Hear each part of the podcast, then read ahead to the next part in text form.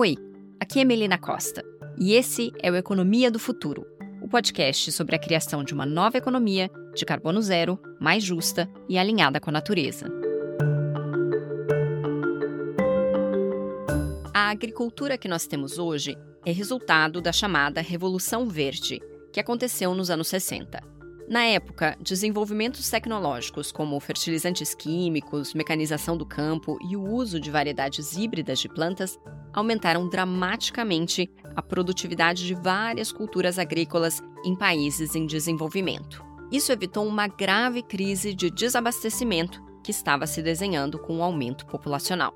O cientista Norman Burlag, que ficou conhecido como o pai da Revolução Verde, recebeu o Prêmio Nobel da Paz em 1970 por ter ajudado a salvar mais de um bilhão de pessoas da fome. Foi no contexto dessa revolução que o Brasil expandiu sua fronteira agrícola para o Cerrado e tornou-se o grande exportador de commodities agrícolas que é hoje. Mas, como a gente sabe, a Revolução Verde também trouxe problemas. Com um modelo de produção intensivo em insumos, o campo tornou-se também intensivo em capital, prejudicando pequenos produtores.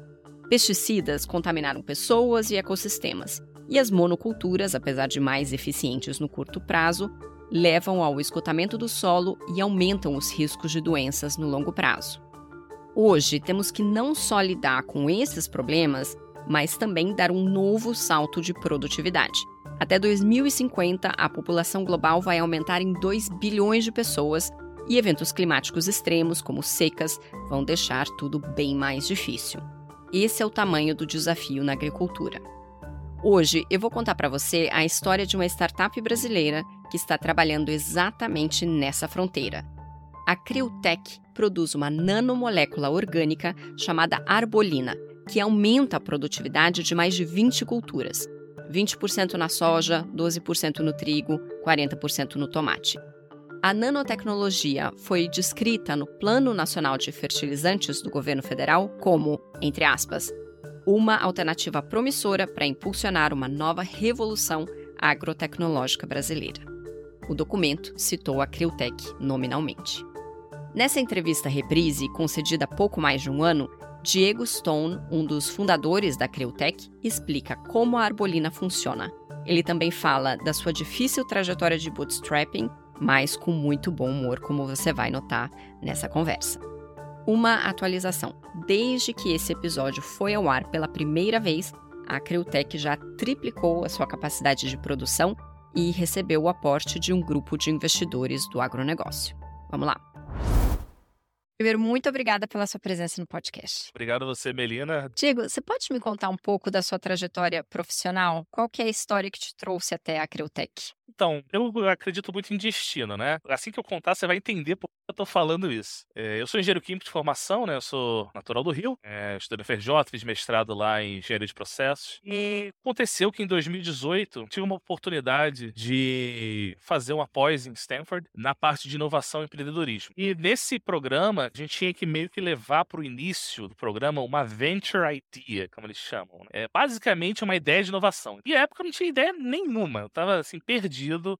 Tava conversando com uns amigos lá na época do trabalho, antes de eu ir pro programa, falando, cara, esse desafio aí, eu não tenho a menor ideia do que fazer. E aí, por acaso, um desses colegas meus do trabalho falou, cara, vou te apresentar o meu primo. Quem era o primo? O professor Marcelo Rodrigues, hoje meu sócio, né? Professor da Universidade de Brasília, que estava desde 2012 trabalhando com nanotecnologia de carbono, originalmente focado em saúde humana, né, em desenvolvimento de nanofármaco, mas que em 2015 começou a trabalhar e tentar desenvolver nano, vamos falar de fertilizantes por enquanto, mas depois eu entro assim no detalhe que não é bem um fertilizante, nanofertilizantes voltados para a agricultura junto com a APA e a própria universidade, né. Protótipo do que a gente chama de hoje de arbolina ficou pronto nesse mesmo ano, então acho que as coisas se encaixaram muito bem Lego, assim, quebra-cabeça. E a gente começou a trazer cada um com sua expertise seu know-how, trazer um pouco de, é, de ideia para a gente poder montar a nossa startup, que é a Criotech. Então, vamos entrar exatamente nesse assunto. A Criotech produz uma substância chamada arbolina, como você acabou de citar, que ela melhora o metabolismo das plantas, aumenta a produtividade de culturas,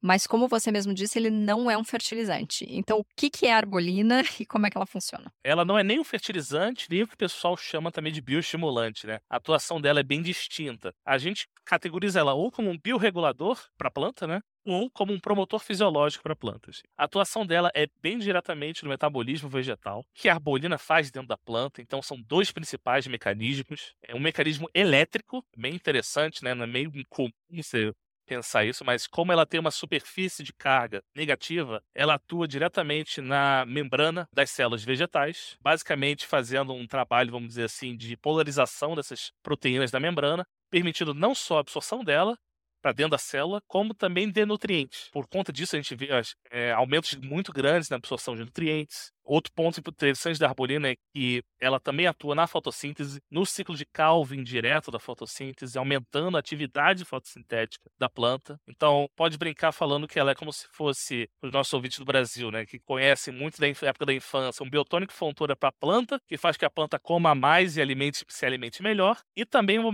brincando falando whey protein para a planta, né, que faz que a planta consiga gerar mais energia, gerar mais é, força, vamos dizer assim, no metabolismo dela para produzir proteínas, aminoácidos, gorduras, enfim, todos os outros metabólitos, né, primários e secundários que a planta precisa para um, crescer e dois, gerar flor e fruto. Ou seja, é como se fosse um, um boost para todo o processo metabólico das plantas. Exatamente. Ela é um booster, tanto que até a gente entra, entrou no mercado de uma forma não competitiva. A gente não está substituindo a nutrição vegetal. A gente não está vindo para substituir a priori, né? O NPK, o a ureia, o fosfato, enfim, tudo que o produtor coloca lá como, vamos dizer assim, é comida, feijão e arroz da planta. Esses são fertilizantes. Esses são fertilizantes, exatamente. O nosso vem como o, o suplemento nutricional, né? Vamos falar para a planta, que faz com que ela use aquele fertilizante de forma muito mais eficiente, consiga reduzir perdas para o ambiente. Não sei se você tem uma ideia, mas 50% a 70% do NPK em média é perdido. Tem utilidade nenhuma. Que você coloca no solo, ele ou fica inerte, então é inertizado no solo e não é absorvido pela planta, ou ele é lixiviado,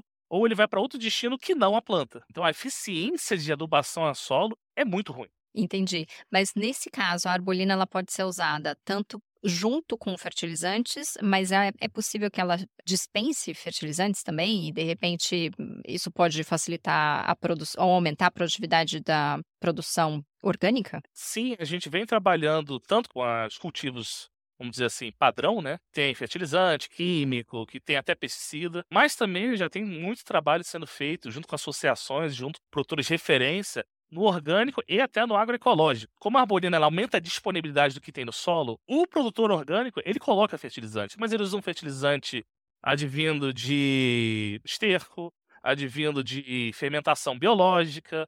De alguma forma, você precisa dar a comida para a planta, né? E aí, além disso, por conta dessas necessidades que a gente vem vendo de alguns micronutrientes que são essenciais para etapa metabólica da planta, a gente veio desenvolvendo outras nanopartículas, além da arbolina, que vão atuar exatamente nessas situações. Um exemplo que eu posso dar é uma que está trabalhando de nanofosfato orgânico. A gente já está conseguindo ver resultados de reduzir, vamos dizer assim, a demanda de fosfato, por a gente estar tá aumentando a eficiência da absorção de fosfato e até de fosfato orgânico, que é uma coisa que até existe até um, um paradigma para agronomia de que a planta só se alimenta de fosfato inorgânico. Isso algumas das, vamos dizer assim, premissas que a gente está utilizando até no trabalho agora com o pessoal do INPA, Instituto Nacional de Pesquisa da Amazônia, e a Shell, uma pesquisa de um projeto milionário que está fazendo com eles, na Amazônia, nos nove estados da Amazônia Legal, exatamente para a gente poder também trazer é, esses resultados, não só na agricultura, mas também na recuperação ambiental, na recuperação de áreas degradadas e no reflorestamento. Então, peraí, só para eu entender assim cientificamente o processo de pesquisa, como é que vocês chegaram na arbolina? Essa é uma molécula que vocês sintetizaram em laboratório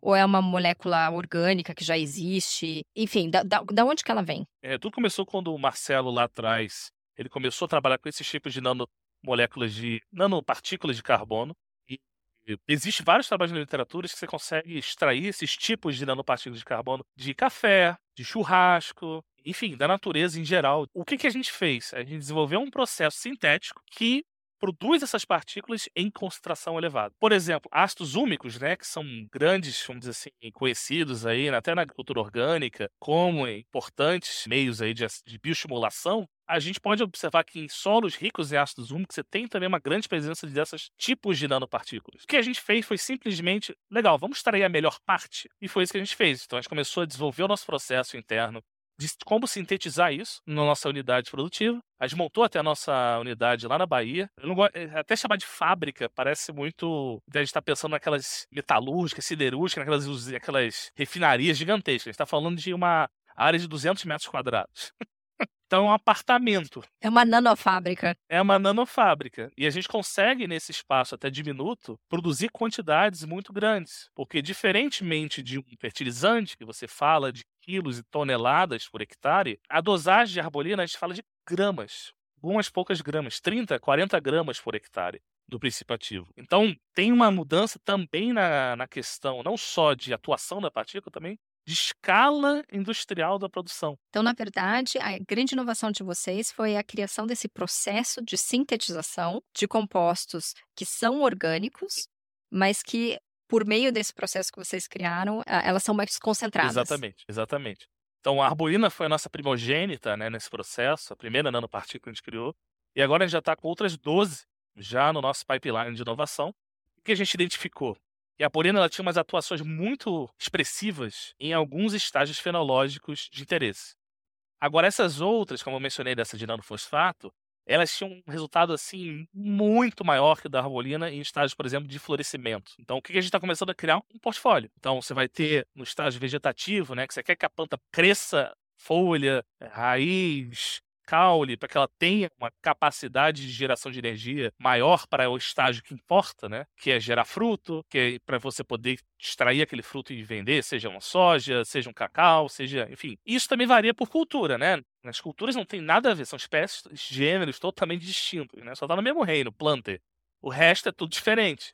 Então, dosagem, que período exato cada planta funciona, até hortaliça, que é diferente das outras, que a gente está preocupado em colher o fruto, a hortaliça come a folha. Você quer gerar bastante área foliar. Então, a gente vem trabalhando também muito forte em hortaliça orgânica, hidropônica, com parceiros aí, por exemplo, na área de hidroponia com a Big Green. Uma, aqui no estado de São Paulo, a gente está com a parceria com o próprio Senar, o Serviço Nacional Rural, né? Que aqui do estado de São Paulo já estão usando, vão começar a usar, na verdade, a arbolina como material básico, né? Vamos dizer assim, didático dos cursos deles de agricultura orgânica. Todo curso de agricultura orgânica do Senado de São Paulo vai ter arbolina. Porque eles fizeram um trabalho a campo e os resultados foram assim, surpreendentes, estrondosos. Dobro de tamanho de, de alface, dobro do número de folhas, no tomate orgânico a mesma coisa, né? Produtor re, revivendo planta morta quase, lá que tinha sofrido com estresse. Então tem um trabalho muito legal que a gente está fazendo e até citações aí de professores, né, do Senar aqui que dão os cursos, né, falando, cara, esse é o elo que faltava da tecnologia para o orgânico. Porque se você olhar o que, que a gente usa de insumo orgânico atualmente, é muito arcaico. Você usa ainda é, resíduo animal, você faz no máximo, ela vai fazer uma compostagem, alguma outra coisa para tentar gerar mais valor naquilo lá, mas você não tem uso intensivo de tecnologia de ponta, como você tem por cá no exemplo, por exemplo, de pesticidas aí que você tem milhões, milhares de laboratórios no mundo inteiro pesquisando esse tipo de coisa, né? E orgânico não, é muito artesanal. Então, se a gente puder trazer a tecnologia, e isso é uma coisa que é uma mudança, tá, acho que totalmente de mindset, é uma inovação reversa dentro do próprio mercado. Uma tecnologia que é orgânica e é mais que orgânica, é agroecológica, que pode ser usada tanto no produtor orgânico quanto no pessoal da MAGE, da MAGE na soja, a gente vai estar transformando toda a cadeia de uma forma sustentável. Não é só para o grande nem para o médio, é para o pequeno também. Uma coisa que eu não posso deixar de te perguntar, Diego, por serem produtos novos, moléculas novas, como é que se tem certeza que isso não gera problemas para a pessoa que está aplicando no campo? É, porque se aplica como se fosse um fertilizante, né? A, parte mecânica de aplicar, né? Causando problema para esse pessoal, ou então para quem vier a consumir esses, esses alimentos, ou então para o ecossistema em geral, para a água, para o solo, no, no, no longo prazo. Então a gente fez todo o trabalho dentro da universidade, né, de toxicologia, de avaliação toxicológica. É, foram três anos isso foi tudo em paralelo, a gente foi fazendo junto com os departamentos de é, biologia, com departamentos até próprio de farmacologia, para entender tal, o que acontece com a arbolina num ser humano, num animal, num peixe, num, enfim, todos os trabalhos clássicos de avaliação toxicológica, o produto ele não tem nenhum tipo de toxicidade. Ela, por si só, ela é biodegradável. Então, até um dos problemas bons, né? Mas é um problema que a gente teve na fábrica de evitar contaminação microbiológica, que fungo e bactéria adora e alga adora comer arbolina, adora. Então, ela tem um tempo de biodegradabilidade muito grande até dentro da planta. Mas está falando de 20 dias, 25 dias no máximo aí, até você não ter mais resíduo da arbolina. Você não tem mais... E aí, como é que a gente sabe? Espectroscopia. Você consegue pegar a folha e ver o que fazer por espectroscopia, ver se você tem aquela partícula que a gente sabe exatamente onde ela emite. É, até no Globo Rural, quem assistiu, quem ainda vai assistir, vai ver, tem lá um experimento lá que o pessoal aplica na folha, né? E bota uma luz ultravioleta, o negócio fica azul. Né? Porque a arbolina, ela tem esse. Ela consegue identificar principalmente por conta desse efeito, que ela absorve ultravioleta e emite no azul. Então, a gente sabe que ela não tem resíduo. Isso é um dos principais pontos, né? Mesmo que ela fosse ótima, maravilhosa e bioacumulasse, você já tem um problemão na mão. Em que pé que está o desenvolvimento e a comercialização da Arbolina, que é esse primeiro produto que vocês colocaram no mercado, em tamanho de, de produção, é, qual é o status quo da produção de vocês? Começamos então 2020 com a nossa fábrica, obtivemos a licença do próprio Ministério da Agricultura em março de 2021. Começamos muito numa lógica de B2C, né, que apareceu duas vezes no Globo Rural, nas outras mídias tradicionais também. E aí começamos a, na boca a boca, né, a, a expandir. E agora com profissionalização da nossa equipe comercial, a gente está focando bastante em B2B. Então, com parceiros, distribuidores, revendedores, uh, com outras empresas da agroindústria mesmo, outros produtores de tecnologias para insumos, que a gente está criando produtos ou desenvolvendo linhas exclusivas para eles. Então, essa é um pouco da lógica atual. Quanto a essas novas tecnologias, a gente está numa. É, é o que a gente até fez lá atrás com a Arbolina. A gente começou usando, vamos dizer, players de referência, parceiros, para fazer as avaliações a campo. A gente já fez nessa última safra, por sinal, já essas três tecnologias. Agora vamos expandir em outras áreas, fazer validações mais, dizer assim, significativas. E agora a gente, depois de ter ganho um prêmio importante, significativo lá no exterior, lá no Web Summit, é o prêmio de Global Tech Innovator, a gente começou então agora a se preparar para uma rodada de investimento. Me fala exatamente um pouco da estrutura de capital de vocês. Quem que são os investidores hoje? Como, como que está o capital da Criotech? O capital está 100% com os sócios. Nós mesmos colocamos o capital, fizemos uma, o que o pessoal chama na, no meio de uma FFF Round, né? Family, Friends and Fools. Mas basicamente a gente mesmo colocou dinheiro lá atrás para montar fábrica, equipamento, os testes de campo, que são muito caros os testes científicos, né, com instituições credenciadas e de renome. E agora começou a fazer muito alto investimento, né? Então, quase 90% do que a gente estava gerando de, de lucro, a gente estava reinvestindo, seja em projeto, seja em equipamento, seja em gente, né, para a gente poder ter mais exposição, ter mais presença, ter mais market share, ter mais participação aí no mercado. E, Diego, você está me falando uma história de crescimento muito rápido, né, desde que o produto foi lançado no mercado. Mas eu imagino que antes disso deve ter tido alguns anos de bate-cabeça, né? De... Muito. Não, é só lembrar, o Marcelo começou a trabalhar com isso, esse tipo de tecnologia em 2012. 2012 até 2015, 2015 foi o ano que teve um simpósio na Embrapa, que o Marcelo apresentou um pouco do que ele fazia para saúde humana, que não tinha nada a ver, né? Mas usando nano, nanopartículas de carbono como carreadores e como ativadores de proteína de membrana. E aí foi quando um pesquisador da Embrapa, o doutor Jusimar Silva, chamou o Marcelo de canto e falou: pô, legal que você faz, né? Muito divertido, interessante, mas você não faz isso para uma célula vegetal, para a planta. Então foi aí que começou esse, com essa, vamos dizer assim, instigação aí que o doutor Jusimar fez.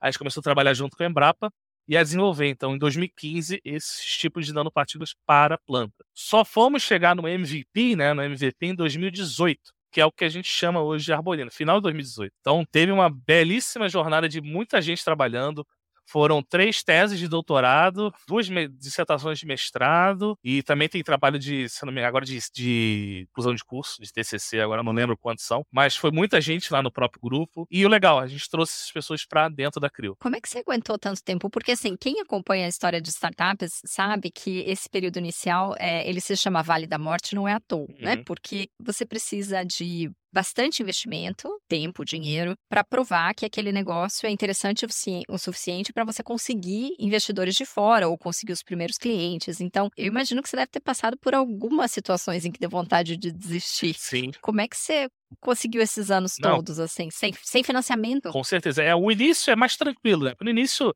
ah, você tá fazendo me- me- metade do tempo lá, você tá dedicando aquilo, o resto você tá com seu emprego, seu trabalho lá, à noite você vai lá e mexe um pouco.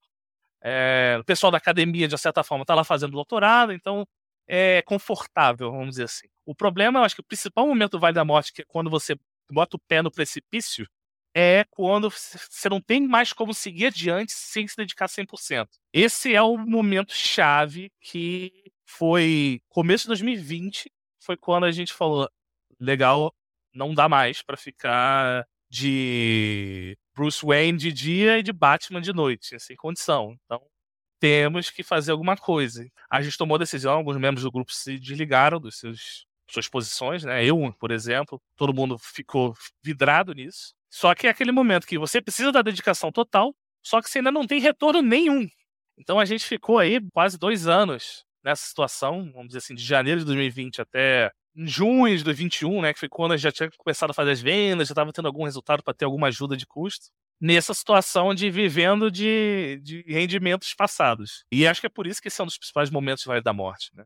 E de quantas pessoas você tá falando desse grupo que ficou aí um ano e meio, mais ou menos, sem renda? Olha, foram umas cinco pessoas. Cada um teve que ter sua conversa com a família, né? Para falar dessa decisão. Alguns podem considerar louca. No meu caso, eu tive muita sorte que fui apoiado desde o início, porque também mostrava que o negócio era sério, que não era nenhuma aventura maluca, né? Tive que mostrar para minha noiva, né, já época, né? Agora já é minha esposa. Então, que, olha, você vai estar embarcando nesse barco aí, é uma canoinha. Você topa? Eu tô agora, ela deu um furo nela aqui, eu tô tapando aqui com a mão, vamos? Eu acho que se a gente tivesse no Brasil pelo menos mais apoio nesse momento, nesses pessoal que chama de TRL, né, que é o, sei lá, pro 4, 5, 6, que são os TRLs do Vale da Morte, a gente teria muito mais startups, principalmente de tech, né? Porque fintech, assim, são importantes, são legais, mas o teor de inovação delas não é tão alto. Hard tech são as startups que realmente trazem algo assim de disruptivo para o sistema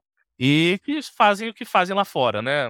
Uma Google, uma Facebook, tudo isso foram startups de hard tech, software, principalmente, né? Mas também hardware. E aí que trouxeram esse tipo de inovação. Você falou em disru- disrupção. Vamos conversar da última vez que teve disrupção nesse setor de agricultura. Porque o- a situação atual da agricultura ela, tá, ela é um resultado do que a gente chama de Revolução Verde, que aconteceu nos anos 60 e 70, né?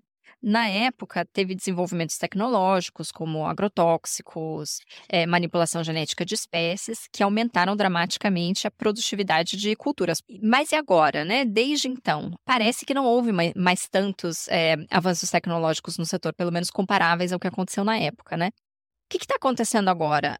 Há novas oportunidades? Tem uma nova revolução se formando aí no horizonte ou não necessariamente?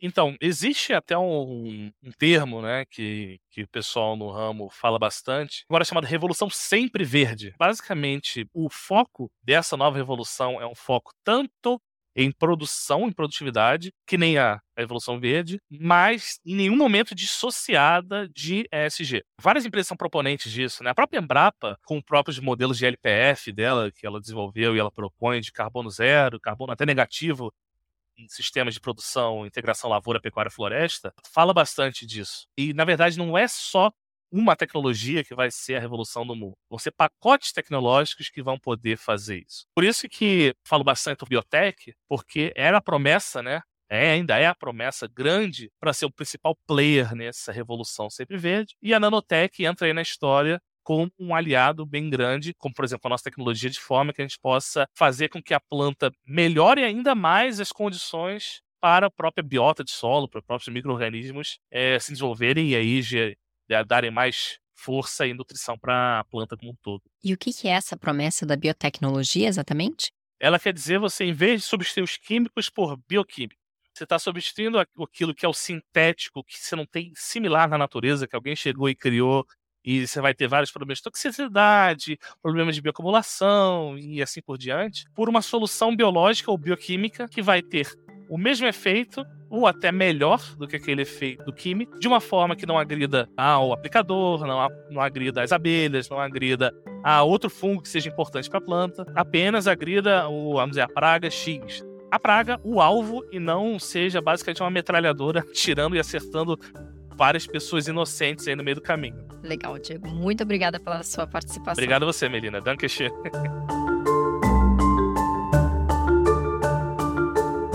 O Economia do Futuro é publicado quinzenalmente às quintas. Para não perder nenhum episódio, siga esse podcast no seu tocador e indique para um amigo. Assim você ajuda muito na sustentabilidade desse projeto. E antes de ir embora, segue a minha sugestão de podcast da semana.